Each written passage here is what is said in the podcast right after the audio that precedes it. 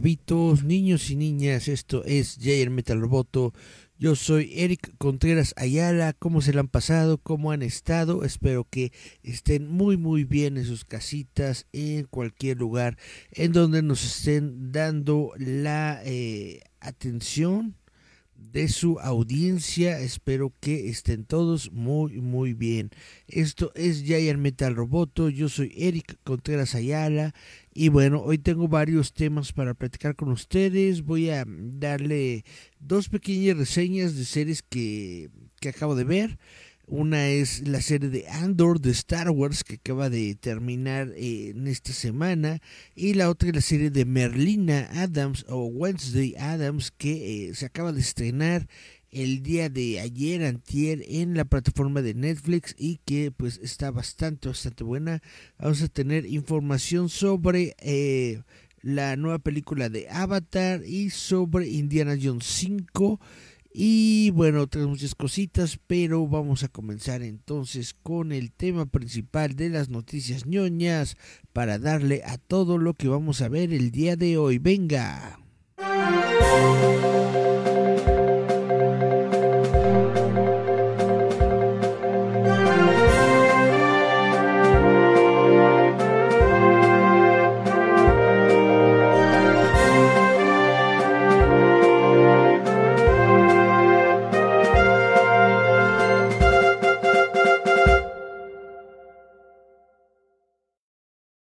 Guau, guau, guau. Pues ya comenzamos con las noticias ñoñas y vamos a comenzar con Indiana Jones 5 porque resulta que Harrison Ford no pensó que Indiana Jones 5 fuera necesario pero está contento con el resultado. La estrella de Indiana Jones 5, Harrison Ford, no pensó que una quinta película fuera necesaria pero terminó feliz con lo que hizo. En declaraciones a la revista Empire, Ford dijo que sentía que Indiana Jones ya había tenido su momento, pero que el guion de la nueva película ofrecía una forma interesante de ampliar al personaje. Dice, no sentí que fuera necesario hacer otro, dijo, pensé que sería bueno ver uno en el que Indiana Jones estaba al final de su viaje, y agregó que lo asumiría si apareciera un guion que sintiera que me diera una forma de entender el personaje. Sin embargo, a pesar de sus dudas, Ford parece contento de haber filmado Indiana Jones 5, incluso si la filmación fue difícil a veces, como cuando se lastimó durante una escena de pelea en el set. Está lleno de aventuras, llena de risas, llena de emociones reales, es compleja y astuta, dijo Ford sobre la película. El rodaje fue duro, largo y arduo, pero estoy muy contento con la película que tenemos. La dificultad quizás aumentó porque el director James Mangold quería usar solamente efectos prácticos, revelando que rechazó propuestas para utilizar estudios CGI al principio de la producción de la película.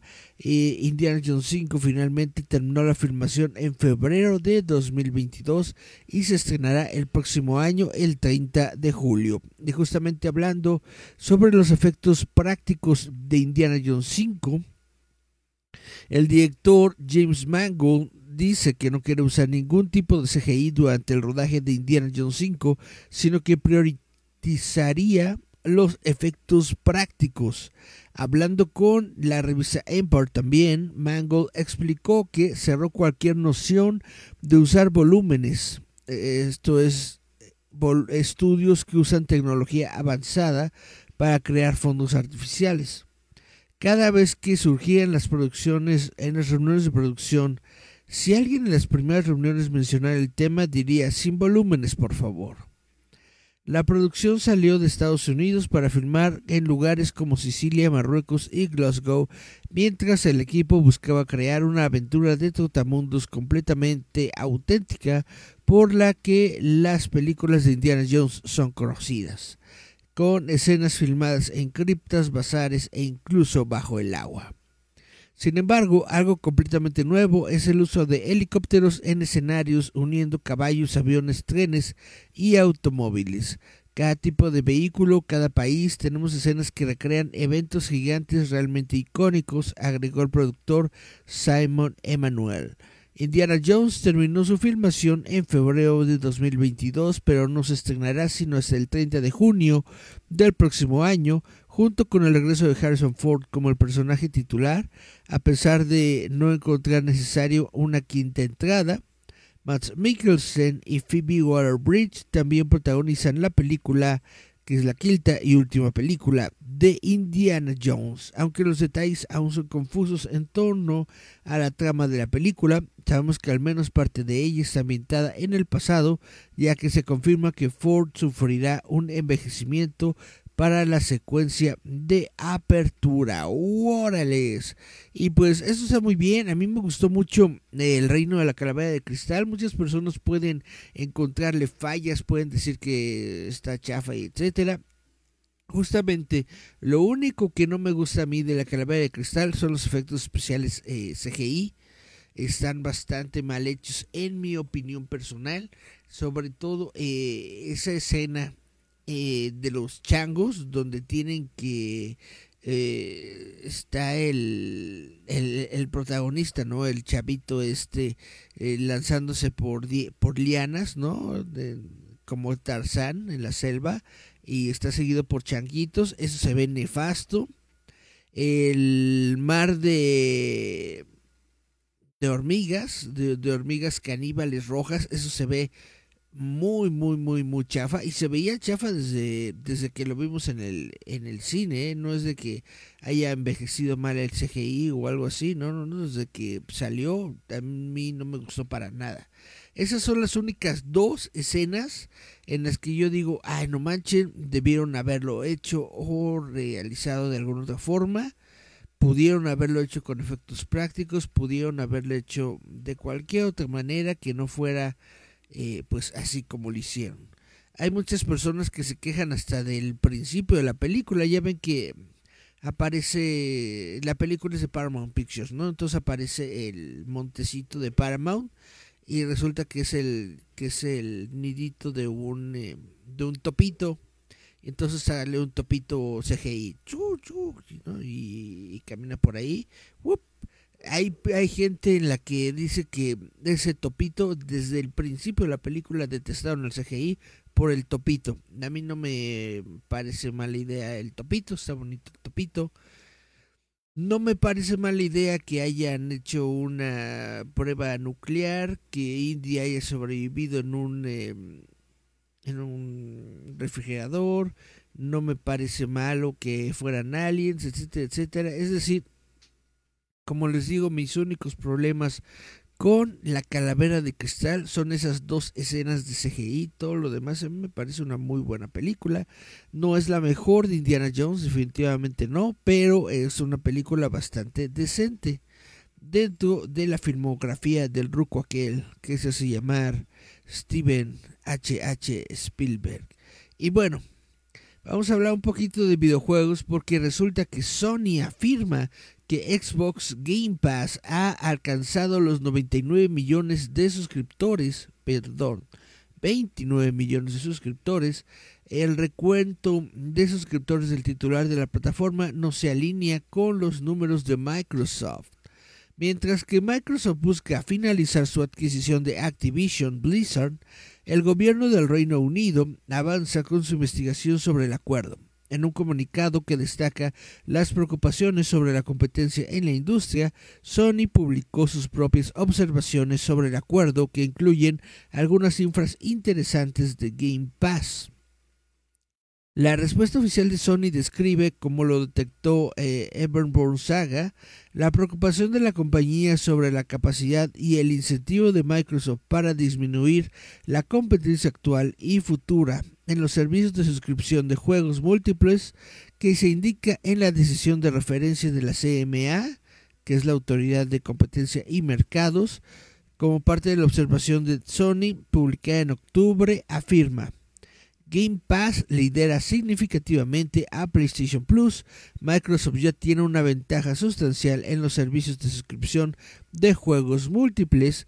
Game Pass tiene 29 millones de suscriptores a Xbox Game Pass Console y Xbox Game Pass Ultimate y se espera que crezca sustancialmente en el futuro.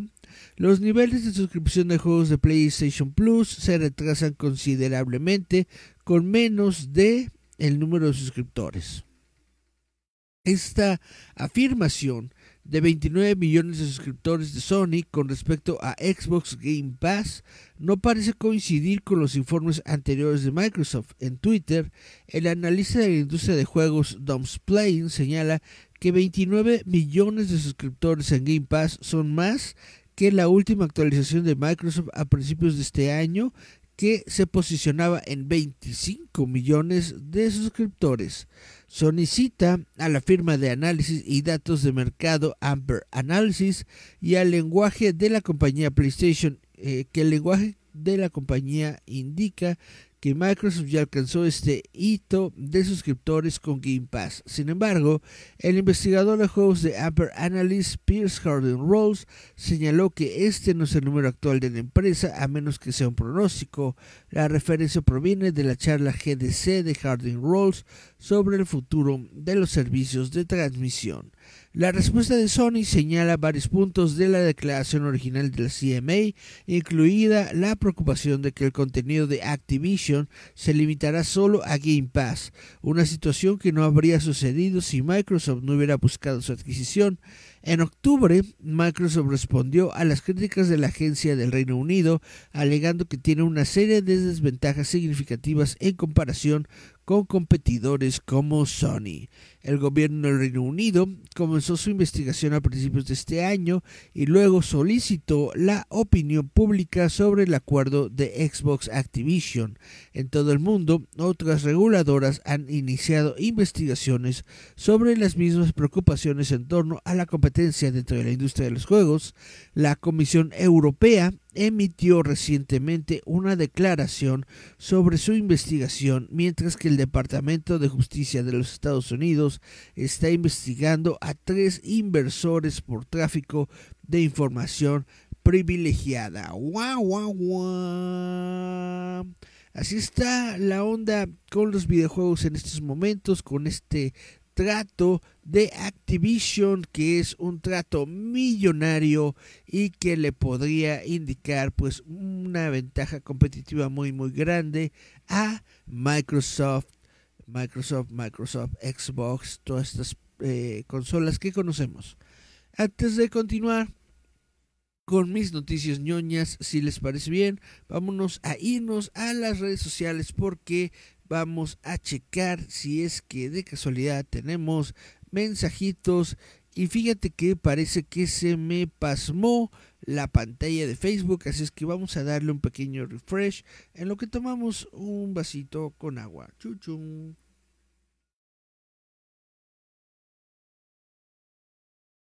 Y ahora sí, habiendo salido de este refresh, vamos a ver que tenemos mensajes. Dice Sonia Ivette Álvarez, Oli, hola, ¿cómo te va? Buenas tardes, sí.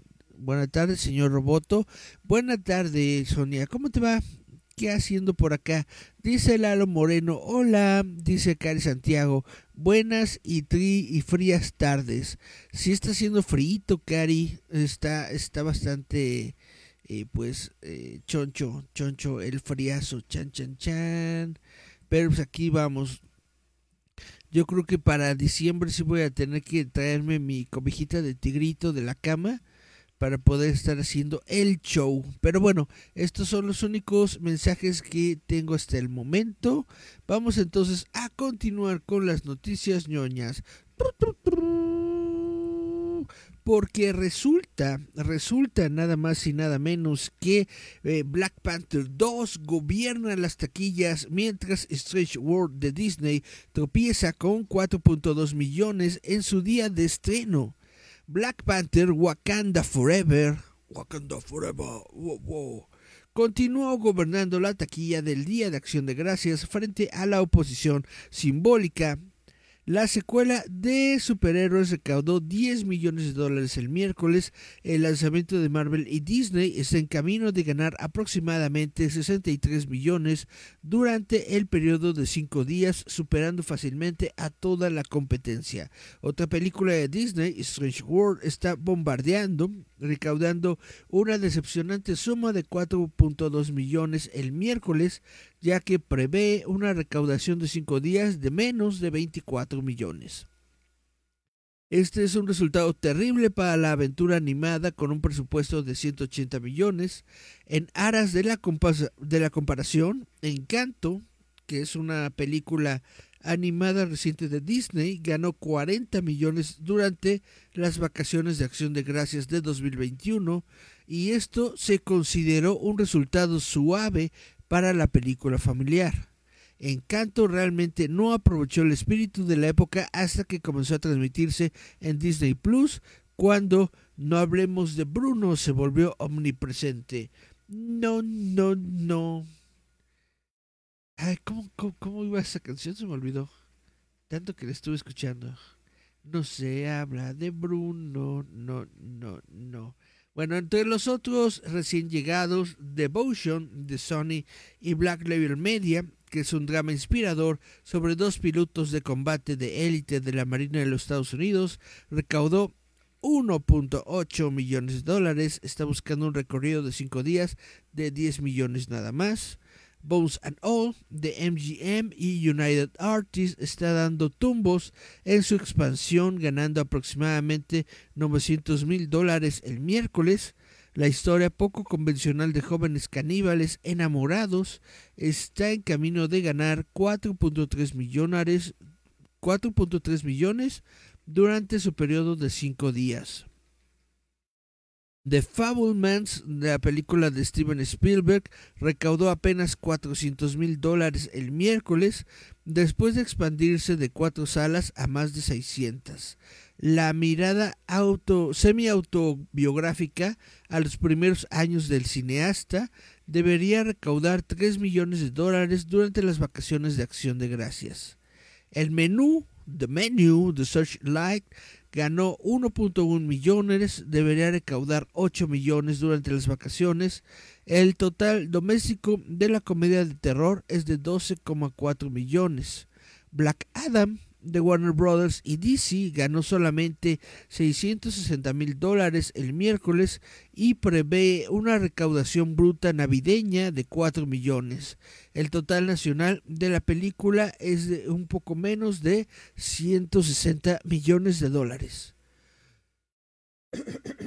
160 millones para Black Adam, en una imagen bastante oscura para el negocio del cine, que ha estado en una depresión ah, desde mediados del verano y todavía está lidiando con las réplicas de los cierres del COVID, la taquilla navideña se perfila para bajar un 10% desde el pasado Día de Acción de Gracias.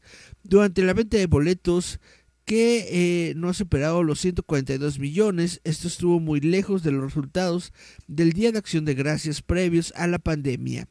En 2019, por ejemplo, el marco del Día del Pavo generó 263 millones de dólares en ventas. El negocio de las exhibiciones tenía motivos para celebrar después de que se conociera la noticia de que Amazon planea gastar mil millones de dólares para hacer de 12 a 15 películas que estrenará en los cines. Pero ¿de qué son esas películas? Si no son buenas, la gente no va a ir. Bueno, el gigante de Internet ha alternado entre abrazar los cines y centrarse principalmente en alimentar su servicio de transmisión. Su último cambio de estrategia es una bendición para los expositores, ya que el anuncio aumentó sus existencias. Pero vuelvo a repetir, ¿qué carajas películas nos va a traer Amazon al cine?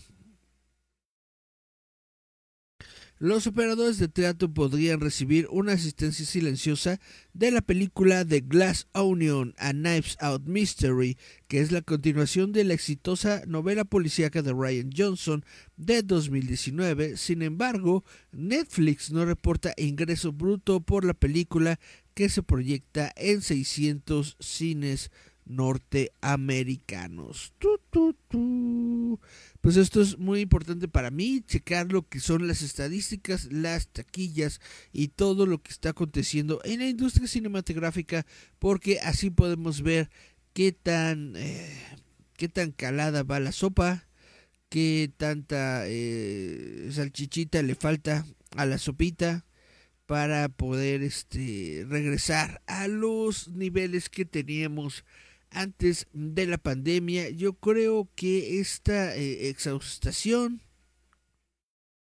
del cine no se debe tanto a la pandemia, sino a que la gente ya ha visto otras maneras de en, las que puede digerir, en las que puede utilizar eh, sus recursos para poder ver las más películas. Dígase, dígase el streaming. Eso es lo que yo estoy pensando que la mayoría de la gente está viendo que no es necesario irse hasta las salas de cine para poder ver las películas, pero de todas formas estas gentes siguen de necias y siguen queriendo meternos películas en el cine y hasta en la sopa. Chon, chon, chon. Avatar 2 es una... Yo tengo completamente que decir que no tengo ninguna aspiración, ninguna fe, ningún eh, resultado. Yo no creo que Avatar 2 vaya a ser una buena película, pero obviamente le están metiendo todos los kilos a su publicidad y obviamente el estudio quiere que le vaya bien porque ya le he invertido literalmente miles de millones de dólares a esta película y pues vamos a hablar de Avatar 2 porque son las noticias del momento aunque no me llame la atención para nada esa película, a lo mejor me voy a equivocar y resulta que es el sagrado, no sé, el rostro de Turín, ¿no? Segunda parte, resulta que va a ser una genialidad del cine, pues a lo mejor. No creo yo que tipos azules en, en el agua vaya a ser una genialidad del cine, pero bueno, ya vimos eso en Aquaman, ¿no? Ya vimos eso con Namor. Bueno, Avatar 2 es una película tan cara que debe convertirse en la cuarta o quinta película más taquillera de la historia solamente para salir a tablas. ¿Qué tan cara es Avatar? ¿La forma del agua? Los... Eh, The Way of Water. La manera del agua. La manera del agua. Los primeros informes han afirmado que el presupuesto de producción solo estaba en el rango de los 250 millones, pero el director James Cameron no está dispuesto a dar un número concreto todavía. La única respuesta que Cameron dio sobre el presupuesto de la secuela cuando la revista GQ le preguntó de la siguiente eh, en donde fue bastante claro. Aparentemente Cameron les dijo a los estudios de Disney y a 20th Century Studios que su presupuesto para la secuela era tan alto que representaba el peor caso comercial de la historia del cine. Según las estimaciones del director, tienes que ser la tercera o cuarta película más taquillera de la historia. Ese es tu umbral, ese es tu punto de equilibrio. O sea, apenas para sacar alguna, no para quedarte en tablas, o sea, para recuperar lo que perdiste, tu película tiene que ser la tercera o cuarta más taquillera de toda la historia. En la lista actual de las películas más taquilleras del mundo, Avatar, la Avatar original de James Cameron, ocupa el primer lugar con 2.900 millones de dólares. Avengers Endgame de Disney ocupa la segunda posición con 2,7 millones de dólares. Ah, no, espérate. 2,7 millones de dólares. Tiene que ser 2,7 mil, ¿no? Tiene que ser billones de dólares, yo me imagino, pero bueno. Mientras que Titanic de Cameron permanece en el tercer puesto con 2.100 millones de dólares. Esto significa, según Cameron, que si Avatar, The Way of Water, quiere alcanzar el punto de equilibrio, deberá superar a The Force Awakens, que tuvo 2 mil millones de dólares, o Avengers Infinity War, que tuvo 2005 mil, 2005 millones de dólares en la cuarta o quinta ranura respectivamente. Solo cinco películas han superado la marca de los 2 mil millones de dólares en todo el mundo sin ajustar por inflación. Si bien la pandemia ha afectado la asistencia al cine, películas como Spider-Man No Way Home llegó a los 1.900 millones, Top Gun Maverick llegó a los 1.400 millones y eh, por lo que hay esperanza para The Way of Water. Avatar original recaudó 785 millones a nivel nacional y se ubicó en el número 4 de los Estados Unidos de todos los tiempos eh, sin ajustar por inflación. En el quinto lugar está Top Gun Maverick con 716 millones nacionales. Entonces Avatar The Way of Water se estrena en los cines el 16 de diciembre.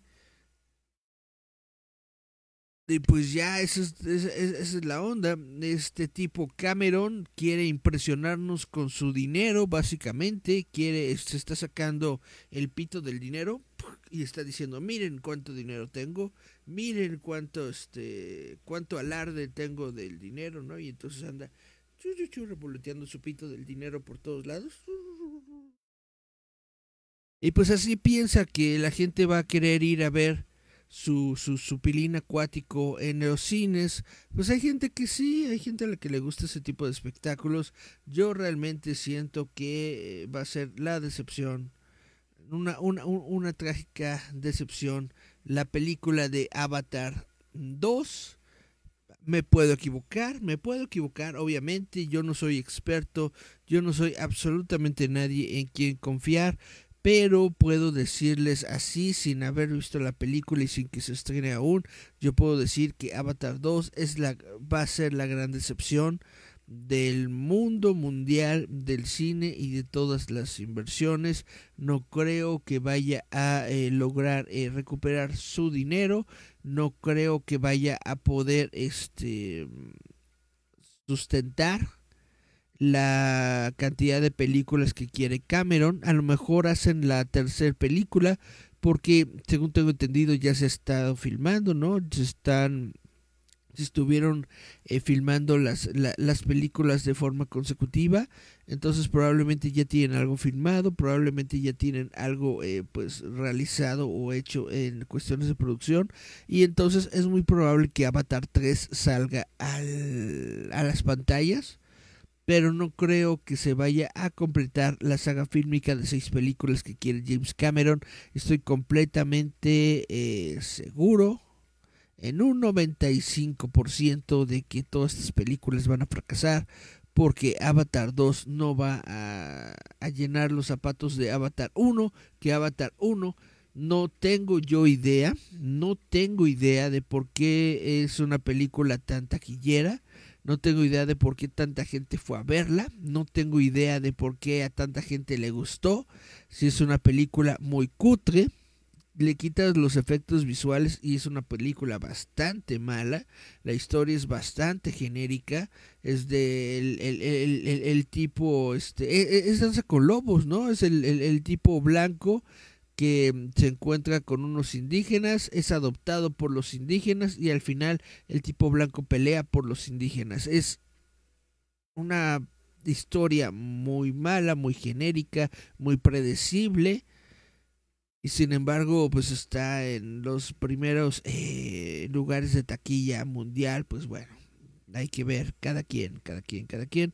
Yo puedo decir que Avatar va a ser una decepción a lo mejor estoy equivocado. Y vamos a ver los mensajitos de Facebook, a ver si alguien tiene otra opinión sobre Avatar.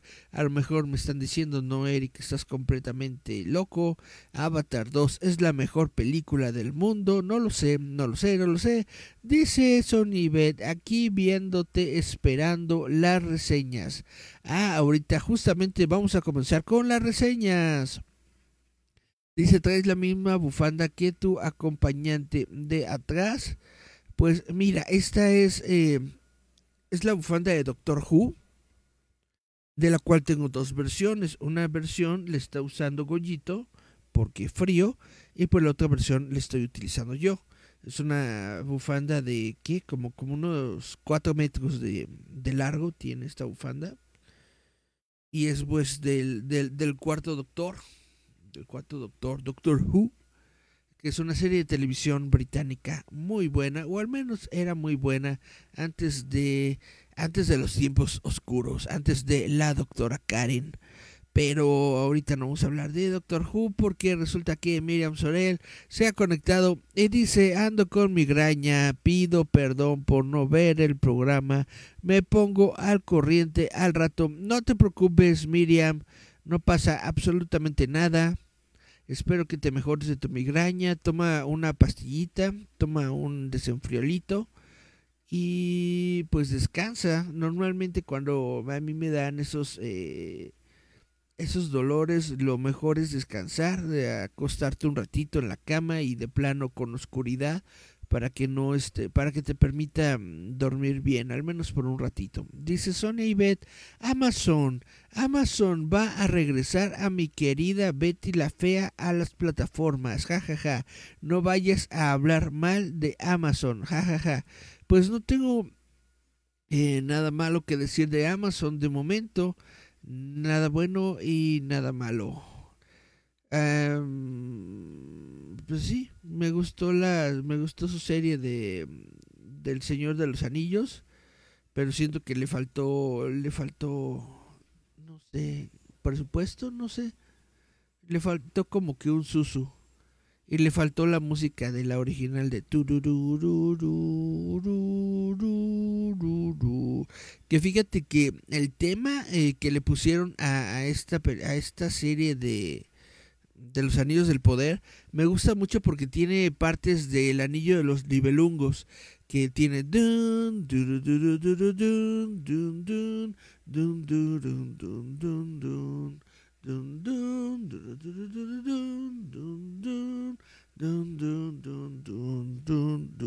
Está muy padre la partitura. Es la misma persona que hizo la, la, la, música de las películas. Por eso yo esperaba que utilizaran un poco más el tema de las películas. Pero no lo hicieron. Y bueno. Eh, no digo que no me haya gustado la serie de televisión de Los Anillos del Poder de Amazon. Solamente digo que yo esperaba un poquito más de esa serie y le doy cinco, no, le doy cuatro calaveritas, cuatro calaveritas de ocho, chan chan chan, dice Sonia y Beth, mejórate Miriam, Lalo Moreno dice, ¿y qué onda? Con Cinemex, que no pondrá la película de Guillermo del Toro. Ah, caray, esa no me la sabía, Lalo no quieren poner la película de, de, Memito, malditos miserables, hay que ir a quemar Cinemex. Yo propongo que todos en este momento dejen lo que están haciendo, tomen sus antorchas y se dispongan a quemar todos los Cinemex que están en la República Mexicana hasta que pongan la película de Guillermo del Toro. No vaya a ser, ¿cómo va a ser? De otra forma. Dice Miriam sobre Luthor, dudo que Avatar sea una película taquillera. Taquillera sí va a ser, pero que llegue a las expectativas de, de los estudios de la gente de James Cameron, lo dudo. Pero lo dudo. Conmigo te mecías en el aire. Volabas en caballo blanco el mundo y aquellas cosas no podrán volver. Bueno, me dice Miriam Sorel, yo toda con dolor de cabeza que me quedé criticando Avatar. Así Meroles, así Meroles es nuestro odio por Avatar. Dice Miriam Sorel, mejor que Amazon me pague mi finiquito. Ah, sí, es cierto. Lo que pasa es que usted no está para saberlo, ni yo para contarlo, pero Miriam eh, era eh, de estos empleados de Amazon. Justamente eh, de todas estas críticas que existen, ¿no? Acerca de, de, Amazon, de que trata mal a sus empleados, de que no les da tiempo suficiente para ir al baño, de que prácticamente tienen que estar este, regando su, su, su, coca de piña por, por todos lados, por toda la ciudad, ¿no? Van dejando sus botellitas, etcétera, etcétera. Pues Miriam, Miriam fue testigo porque ella estuvo empleada por Amazon y todavía no le pagan su finiquito. Guau, guau, guau. Entonces, eso, es, e, sí es una, una crítica que le podemos encontrar a Amazon. Dice Cari Santiago, ya váyanse a descansar, le dice a Miriam. Y luego dice Miriam Sorel, no spoilers, Eric, apenas veré Merlina. Pues no la voy a super spoilear, solamente voy a comentar eh, cosas generales sobre esta serie de televisión que me gustó bastante. Dice Cari Santiago, ya me tomé un paracetamol, eso está muy muy bien. Pues bueno, vamos a comenzar con las dos reseñas. Primero voy a, hablar un poquito de Andor de Star Wars, que yo sé que prácticamente nadie de ustedes vio porque según las estadísticas y según los números que se han estado filtrando, parece que nadie nadie vio la serie de Andor y después vamos a hablar un poquito de Merlina. Eh, vamos a entonces a darle un poquito a la serie de Andor porque resulta que pudimos ver por fin el final de esta serie, de esta primera temporada, el, eh, el miércoles pasado a través de la plataforma de Disney Plus. Y bueno, los fanáticos de Star Wars no estaban seguros de qué esperar de la serie derivada de Rogue One eh, en Disney Plus, aunque solo fuera porque sabían cómo terminaba la historia. La temporada 1 de Andor, sin embargo, usó al personaje titular cuyo destino está sellado para mostrar con detalles insoportables el alto costo de construir una rebelión que pueda ganar. Los espectadores esperaban ver los comienzos de la rebelión, una sospecha confirmada cuando la actriz de Mont Mothman, Genevieve O'Reilly, se inscribió en el programa. Se esperaba que también aparecieran otros como el general Nadine o Bail Organa. A excepción de Motma, el propio Andor y una aparición única del personaje heredado, el almirante Yularen, las caras eh, familiares son difíciles de encontrar. Esta historia es personal para Cassian y muestra lo que se necesitó para que se comprometiera con la Alianza Rebelde. Sin embargo, es a través de su historia que los espectadores de Star Wars pueden ver, quizás por primera vez, el verdadero costo de la insurrección contra el poder tiránico. Las cosas tienen que empeorar antes de que puedan mejorar. La participación de Cassian en la rebelión comienza porque termina huyendo por asesinato. Sin embargo, su esfuerzo por liberarse tanto de su crimen como de la rebelión lleva a lo que a que su hogar se convierta en la zona cero de una de las primeras batallas de la Guerra Civil Galáctica. Otras historias anteriores a la Alianza Rebelde en el canon de Star Wars se han centrado en personajes que tienen un interés personal en luchar contra el Imperio.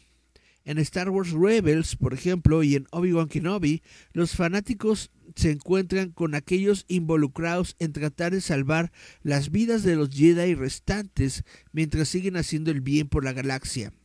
De las dos series, Andor quizás se acerca más a Rebels, porque Cassian también se trata de esa vida de forajido galáctico estaba buscando a su hermana, perdida por el eh, colonialismo galáctico, y accidentalmente mató a un guardia. Mató a propósito al segundo y luego se dio a la fuga.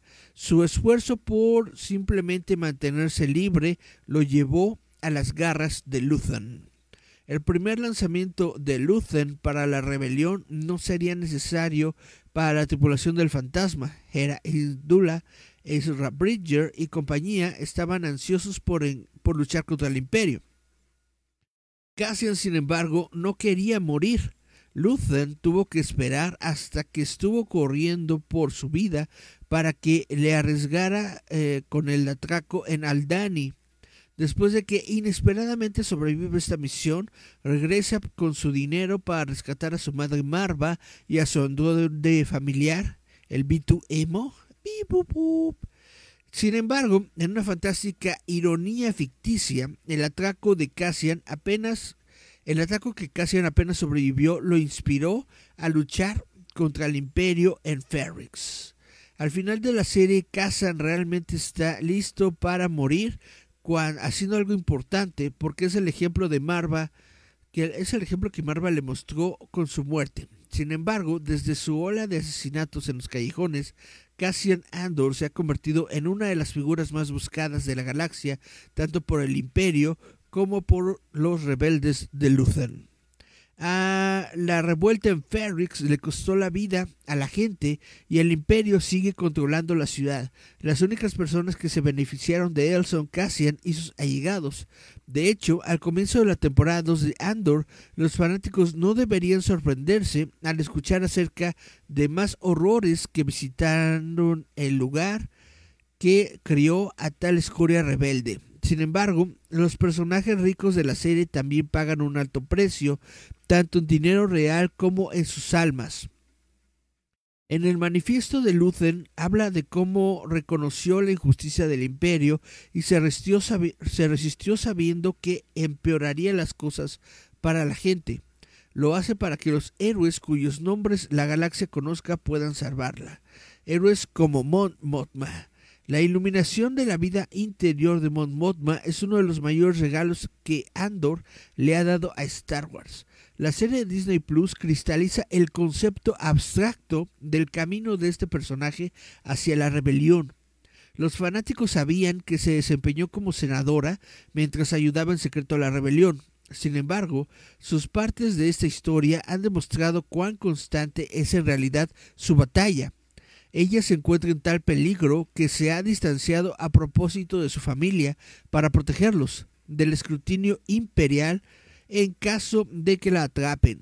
Los fanáticos de Rebels saben que ella desertará abiertamente alrededor de un año antes de A New Hope. Esto significa que, eh, dada la línea de tiempo establecida por Tony Gilroy, esta escena podría aparecer en la mitad posterior de la temporada 2. Esos fanáticos también sabían que ella no tiene un esposo y una hija a su lado cuando desista. Eh, ¿Quién le va a pasar a la familia de Mod Modma? Todavía no lo sabemos. Andor es una pieza increíble de la narración de Star Wars que se toma su tiempo para llevar a casa el ruido de fondo del miedo y la paranoia del el imperio. Cassian Andor solo quería unir a su familia y terminó perdiéndolos a todos. Y bueno, esto nos deja ver que eh, eh, es una serie muy buena, es una serie eh, olvídate tú que es Star Wars por sí sola como una serie de personas que buscan eh, salir de la opresión de un sistema dictatorial. Es una serie muy buena. podemos ver cómo Cassian Andor eh, va este, pues prácticamente como Jean Valjean, como cualquiera de estos héroes de antaño que se enfrentan con la justicia, que se enfrentan con la pobreza, que se enfrentan con la desesperación de no poder eh, encontrar algo más allá de sus vidas. Es un héroe clásico, Cassian Andor es un héroe clásico en todas las en toda la extensión de la palabra y pues que se encuentre su historia dentro del universo Star Wars solamente lo hace más, eh, más genial, más icónico. Yo no daba un centavo por esta serie de Cassian Andor, yo no daba un peso por Diego Luna eh, regresando a este, a este papel de, que, que hizo en, en Rogue One y sin embargo, es una muy grata sorpresa esta serie de televisión. Es una muy buena serie de televisión. Muchos la están llamando la mejor serie de Star Wars. Mm, podría ser. Yo digo que nada se compara con el Mandaloriano. Pero de que es una buena serie, es una muy buena serie. Y es una muy buena serie que se eh, plasma justamente en un lado del universo que no habíamos visto antes, que es el lado de la gente normal, de la gente común. Porque inclusive en la serie de televisión de Rebels, que Rebels es también de gente común, pero tenemos ahí a, un niño que tiene los poderes de la fuerza y tenemos a un eh, Jedi exiliado, ¿no? Entonces, bien o mal, la fuerza, los sables de luz y todo esto todavía están constantes eh, en la serie de Rebels. Eh, en esta serie de plano no hay nadie, no hay absolutamente ninguna persona que se vea que tenga poderes de la fuerza ni nada. Estamos encontrándonos simple y sencillamente con los ciudadanos de a pie. Y a estos ciudadanos de a pie nunca los habíamos visto completamente en, un, en una encarnación de Star Wars que no fueran novelas, que no fuera en cómics y cosas así. Es la primera vez que lo vemos en carne y hueso. Y realmente nos hace sentir que la opresión del imperio es bastante grande, es bastante em, extensa, es bastante oprimente. Em, eh, en, toda la galaxia, ¿no? Podemos ver que justamente Cassian cuando, cuando regresa de, de, de Aldani, solamente está de turista en una playa, no está haciendo absolutamente nada malo, simplemente se encontró en el lugar equivocado, en el momento equivocado, Sass lo meten a prisión y le meten eh, seis años, seis años de, prisión y tú dices, ¿qué, ¿qué onda con esto, no?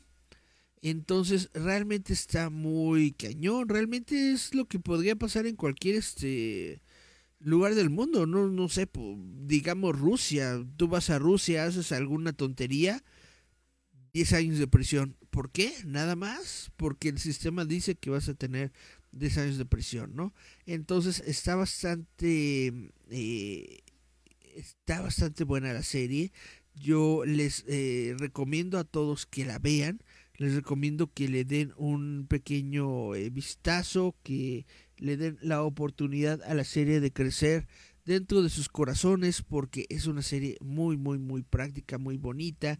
Olvídate que es Star Wars por sí sola, en general es una serie muy muy buena.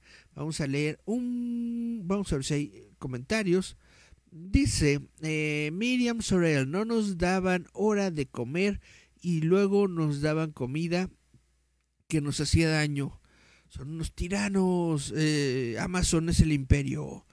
Dice Miriam sobre el Luthor. Mi hermano si veía Andor. Ah, qué bonito. Hashtag. Eh, qué bonito el hermano de Miriam. Dice Ferry. Eh, perdón, Cari Santiago. Fer si vio Andor. Qué bonito, qué padre que, que Fer es, si es este de los fans bonitos de Star Wars. Eso está muy, muy, muy padre. Ojalá Cari te, te, lleve a ti también a ver la serie de Andor, porque es una serie muy padre, es una serie muy, muy, muy buena. Si te gusta la, la intriga, si te gusta eh, estas este, series de, de, de, de prisión, de gente tratando de, de, de, salir de su sistema corrupto en el que vive, probablemente te, va a gustar la serie de Andor. Y bueno, ya, por fin voy a hablar sobre Melina, la serie de Netflix, pero antes permítanme ir eh, directamente a mi impresora 3D que está aquí a mi lado, porque acaba de salir, chan, chan, chan, acaba de salir una de mis impresiones. No me tardo más de 20 segundos, cuéntenlos. 20, 19.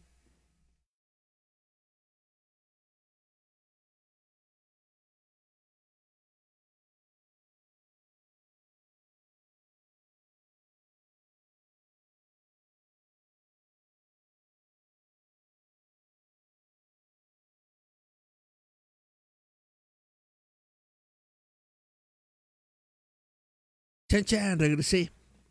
Y bueno, ¿qué es lo que acaba de salir de mi impresora? Chan, chan, chan. Esta es justamente eh, para Miriam. Este es un, pedido que me hizo Miriam desde mi línea Rebabitas. Le hice tres personajitos. Están con la. Están con sus soportes. Pero creo que sí se puede alcanzar a ver quiénes son. Una es eh, Wanda Maximoff, Wanda Maximoff eh, con su con su traje de, de, de, mala. Luego en medio está Super Chica. Chun, chun, chun, chun, Y luego aquí es otra Wanda Maximoff, pero esta está en su rol de, de, de mamá luchona. Entonces son eh, este tres pack de Miriam.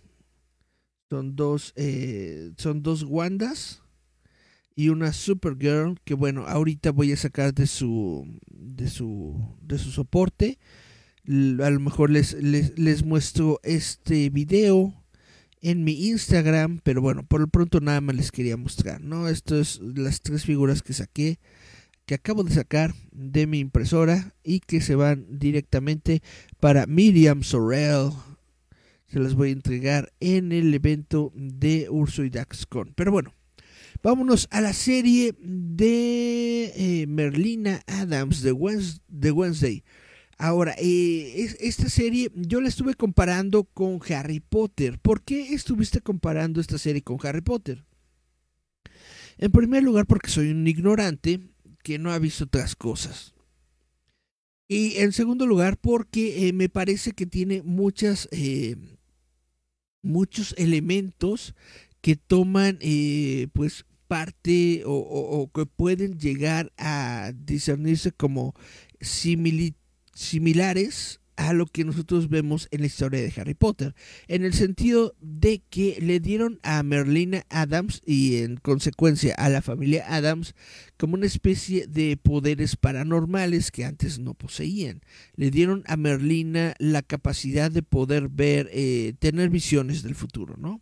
Y bueno, eh, resulta que ella está en la escuela y le va muy mal, etcétera, etcétera. Entonces ya la mandan a una escuela prestigiosa en donde fueron sus padres, en donde se conocieron sus padres. Y yo digo desde un principio, ¿por qué no la hubieran mandado ahí? Más o menos como que le tratan de justificar diciendo que siempre habían querido mandar ahí a Merlina, pero Merlina se había rehusado. Y entonces ya cuando no quedó de otra, porque todas las demás, este, prácticamente todas las demás escuelas del, del estado ya la rechazaron, pues entonces solamente le queda eh, quedarse en la Academia Nevermore que justamente tiene que ver con, con, con Edgar Allan Poe. De hecho, hay una estatua de Edgar Allan Poe. Y bueno, eh, ¿por qué eh, comparo Merlina con eh, Potter? Porque mucho del ambiente escolar o mucho de la sí de, de, la onda escolar que tiene esta serie de televisión pues está muy muy parecido a, a, lo que podríamos nosotros ver dentro de la saga de Harry Potter. Quizás porque el sistema escolarizado tanto de los Estados Unidos como de Inglaterra pues no eh, no es tan diferente y porque nos podemos dar cuenta pues de cómo es que prácticamente todas las series adolescentes toman este tipo de historias eh, básicamente en lugar de tener casas dentro de esta escuela de Nevermore, los de las personas se dividen según sus, sus, poderes. Porque resulta que hay monstruos viviendo entre nosotros y a la gente no le importa, así como si, como si fueran cualquier cosa. Tenemos este hombres lobo, tenemos vampiros, tenemos eh, gorgonas, que son este como criaturas este legendarias como la medusa y esto. Y el cuarto grupo que ya no me acuerdo cuál es. Chan chan chan. Cuál era el cuarto grupo ah las sirenas las sirenas que este yo supongo que deberían ir en el mismo grupo de las gorgonas pero no las pusieron en un grupo separado. Total que la esto me da ese sentido de que estoy viendo eh, el mismo sistema o, básicamente es como que el mismo escenario eh, de una de una serie de una historia estudiantil como lo fue Harry Potter pero lo que la hace diferente pues es que prácticamente no hay magia como tal sino que simplemente hay monstruos, ¿no? Y simplemente hay algunas personas que tienen habilidades, pero hasta ahí, ¿no? Como Merlina, que tiene sus visiones, son visiones que obviamente como eh, buena eh, protagonista, de, como buena heroína, aún no logra controlar del todo, las manifiesta, pero no sabe realmente qué es lo que puede hacer o desarrollar con, con estas visiones, se enfrenta con un villano, es un, e, es, es un villano pues que prácticamente te lo presentan desde el primer episodio.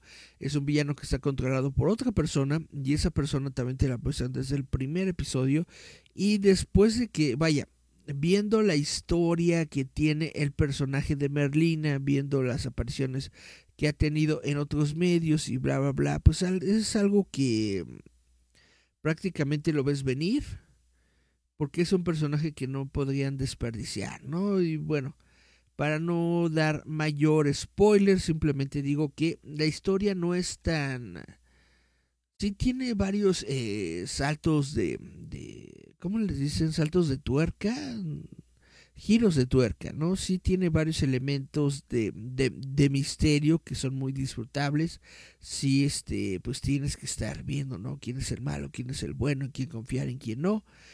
Eh, es una historia bastante sólida, es una historia bastante buena, que sin embargo me parece que es como una... Eh, amalgama de diferentes géneros, porque al principio sí tiene elementos de, de, del cómic, de caricatura, de como, como, de parodia, ¿no? Como fueron los, los, cómics originales, las tiras cómicas originales de la familia Adams. Pero al mismo tiempo tiene justamente este elemento de misterio de quién lo hizo, de quién es la persona que está detrás de todo esto, quién es la, persona que aparentemente quiere matar a Merlina y a toda su familia.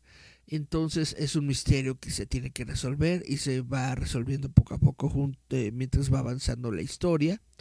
También eh, tiene muchos elementos de lo que es la comedia, es una comedia negra, en el sentido de que hay cosas de las que se supone que la gente no debería reírse, pero pues te ríes, ¿no? como obviamente de, de, cuerpos mutilados, de cadáveres, cosas así, ¿no? O sea, es una serie de, de chistes oscuritos que pues son, son, son, bastante divertidos, otros son así como que pues básicamente genéricos, ¿no? Todo lo que siempre dicen los góticos eh, eh, en las series de televisión. Eh, en general la recomiendo, la recomiendo mucho. Es una muy buena serie de televisión que obviamente tiene sus, sus, sus ventajas y sus desventajas. La ventaja es de que te puede armar toda una historia completa en eh, 12 episodios, que creo que fue lo que, lo que dura. Entonces sí te va a dar este constantemente pues avances en lo que es la psicología del personaje.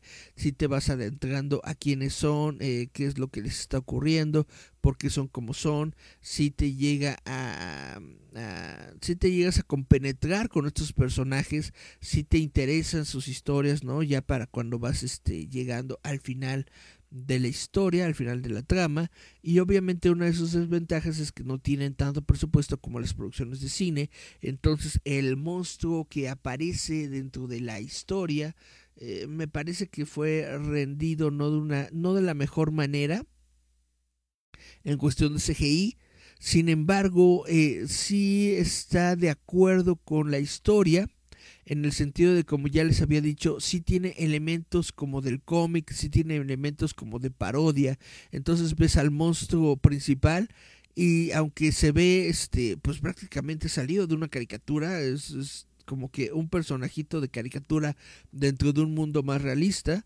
Pero de todas formas como que tiene sentido porque los mismos Adams son como personajes eh, de caricatura dentro de un mundo realista. Que si em, si, recuerdan o si han visto los materiales promocionales de esta serie de televisión, eh, Gómez, Gómez Adams, eh, Homero Adams, el, el, papá de, de, la de la familia, se ve más como su versión de, del cómic, que es gordito, que es con con su, con su bigotito y todo. De hecho, yo estaba viendo, yo hubiera hecho muy buen papel ahí. Si, si, si yo fuera conocido en Hollywood, yo digo que hubiera hecho un muy buen papel de, de, de, Homero Adams, de, de Gómez, de Gómez Adams.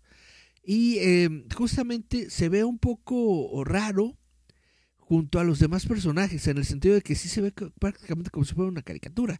Y no es absolutamente nada eh, que, que, que, yo esté diciendo en contra del actor, nada de eso, sino que simple y sencillamente sí se ve raro. Y eso está bien, porque es un Adams. Los Adams deben verse raros.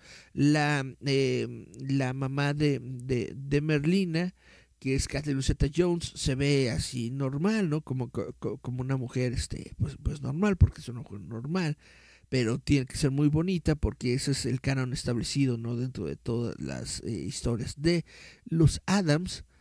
Y bueno de ahí tenemos al tío Lucas que ahora resulta que también tiene poderes tiene como que lanza rayos lanza electricidad de sus manos.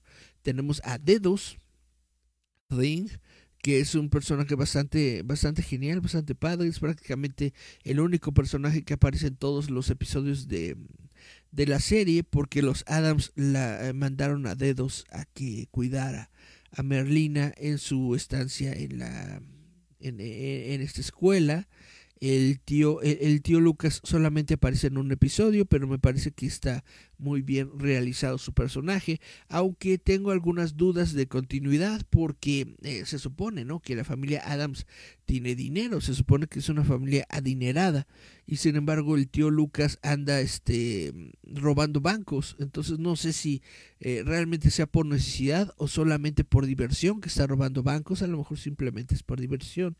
Pero bueno, eso es como una cosita que dije, ¿para qué Chihuahuas está robando bancos el tío Lucas? Pero bueno, está robando bancos y se acabó, ¿no? Entonces, em, si eres fan de, los de, de, la familia Adams, si has visto algunas otras iteraciones, eh, interacciones, iteraciones eh, previas de la familia Adams, te vas a encontrar con muchos elementos que se eh, te hacen, que le hacen homenaje a la franquicia dentro de esta serie de televisión y me gusta me, me, gustó bastante me gustó mucho me gustó el elemento ese que le ponen de que Merlina es, eh, es, es, alérgica a los colores aunque siento que solamente lo utilizaron en el primer episodio y después como que no le dieron más este no volvieron a tocar el tema porque hay varias partes en la que justamente aparece con, eh, con otros colores, con, con, con, luz de colores, etcétera, etcétera, y no veo que le pase absolutamente nada, entonces probablemente solamente es este algo que ella dijo para que le dieran su uniforme eh, blanco y negro, etcétera, etcétera, ¿no? Total, es muy buena serie de televisión. La comparo eh, con Harry Potter porque soy un cerdo americano ignorante que no conoce más series de televisión de escolares con magia. Y bueno, yo en lo personal le doy un, un, 9 de 10 de calificación. Estuvo bastante buena la serie. Me gustó mucho los actores. Me parece que son bastante buenos en lo que hacen. En los actores adolescentes tienen muy buen papel. La chavita que pusieron de, de, Merlina Adams, de Wednesday Adams, realmente está, e, está muy bonita y sí sabe actuar. Entonces le, le doy muy buena participación. Ahora lo que mucha gente quiere saber, ¿no? ¿Qué onda con Tim Burton? ¿Realmente Tim Burton podría no estar eh, presente en esta serie y nadie se nadie se hubiera inmutado, nadie se hubiera percatado? No se nota mucho de su estilo particular dentro de dentro de lo que ocurre en la serie, en la trama, aunque probablemente él fue el que dijo que se implementaran este este este estilo tipo cartoon tipo de tipo de cómic tipo de historieta no dentro de el mundo más realista que nos quiere mostrar la serie de televisión. Entonces hay que hay que aceptar que tuvo cierta parte vaya que no fue nada más por su cheque sino que sí le trabajó al menos poquito no entonces ahí medio se ve este elementos timburtonescos en la, en, en, la serie, al menos en los primeros dos episodios que fueron los que sí dirigió él y ya después solamente puso su nombre ahí para su cheque en blanco. y ya se acabó. la música de, de, de, su colaborador, eh, Danny Elfman, es, es, muy bonita, es muy práctica, es como toda la música de Danny Elfman siempre tiene su, su, su, su cosita bonita. Y eso es todo lo que tengo que decir sobre la serie de Merlina. Está en estos momentos en la plataforma Netflix. Todos los episodios me gustó mucho, me gustó bastante. Es una serie que sí recomiendo y que eh, yo creo que le va a gustar a muchas personas, sobre todo si les gusta la magia, la fantasía y los mundos mágicos como el de Harry Potter. Entonces yo creo, eh, estoy esperanzado en que si, por ejemplo, Cari Santiago ve la serie, le va a gustar mucho a Cari Santiago. Chan, chan, chan. Y vamos entonces a los comentarios. Déjenme tomar un traguito de agua para darle chance a los comentarios de que se refresquen eh, mientras me refresco yo. Chan, chan.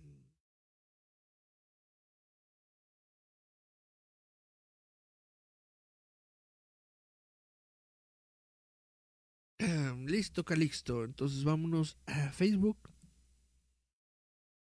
Y vamos a ver los comentarios. Chan, chan, chan, chan. Dice Cari Santiago. Excelentes figuras, gracias.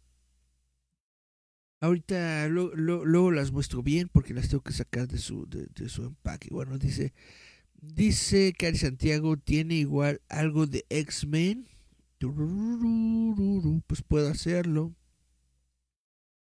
Dice eh, Sonia y Beth, sí cierto, Cari. Sí cierto, Cari. Dice Cari Santiago, creo que es el tema de X-Men.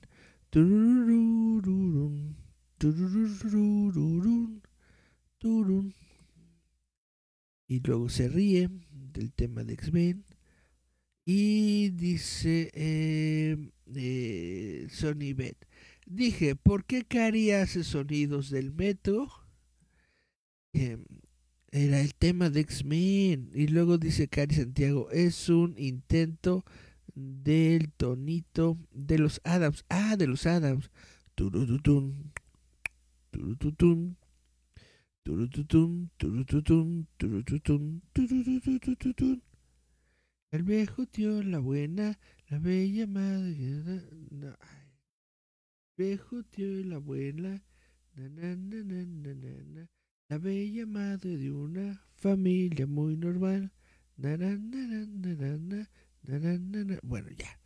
Los Locos Adams. Dice Cari Santiago, Danny Elfman está en la lista de los genios del soundtrack. Sí, Danny Elfman es muy buen músico, es muy buen este persona.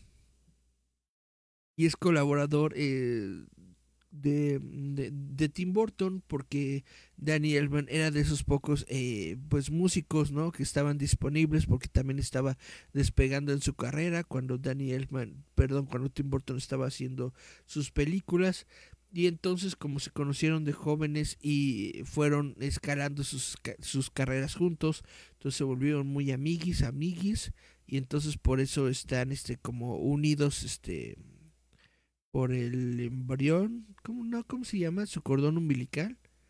Y por eso aparecen en, muchas producciones juntitos los dos.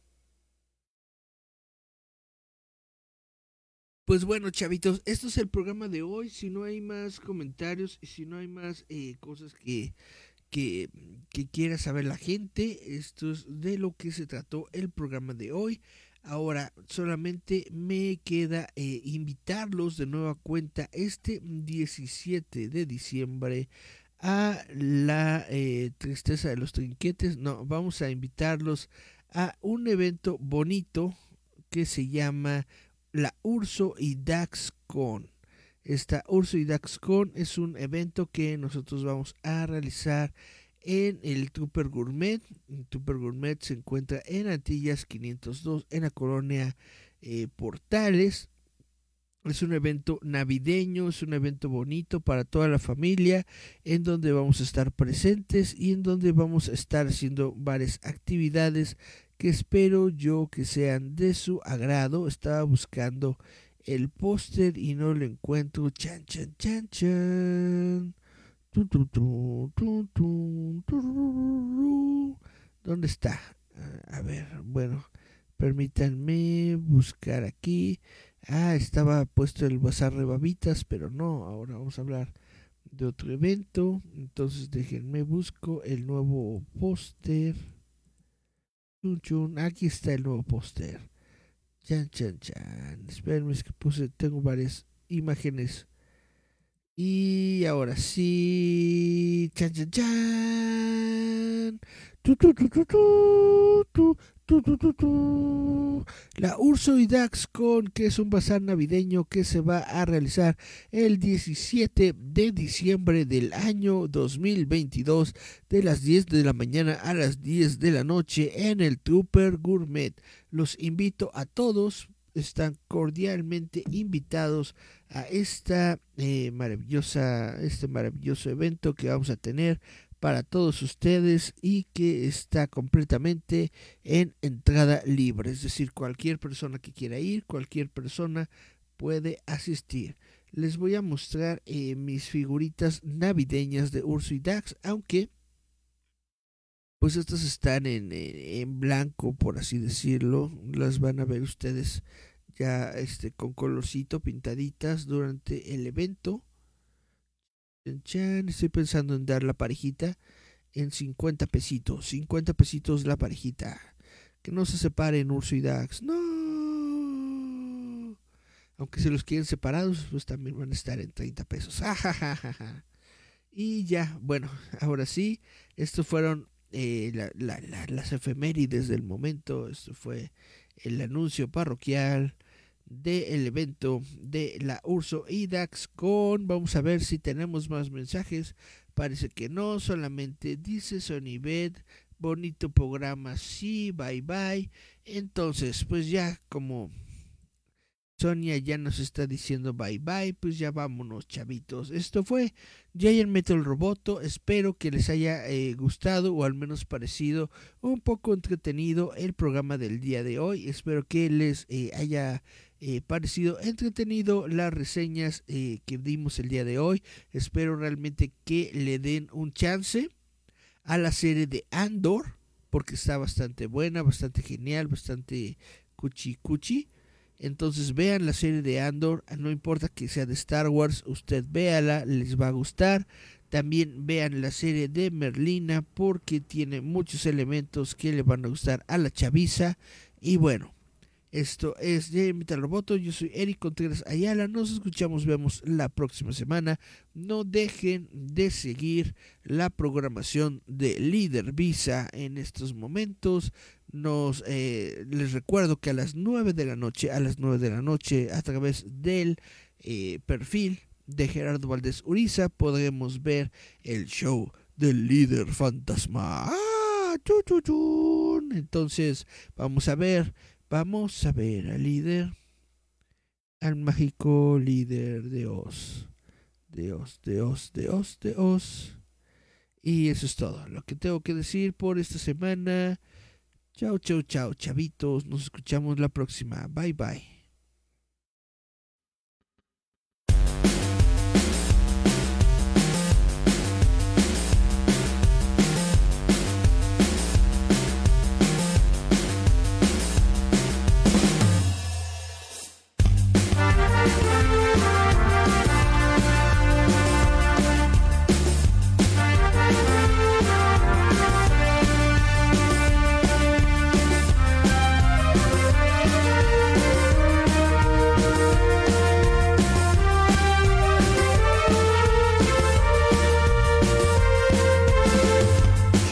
utan det som är tankar och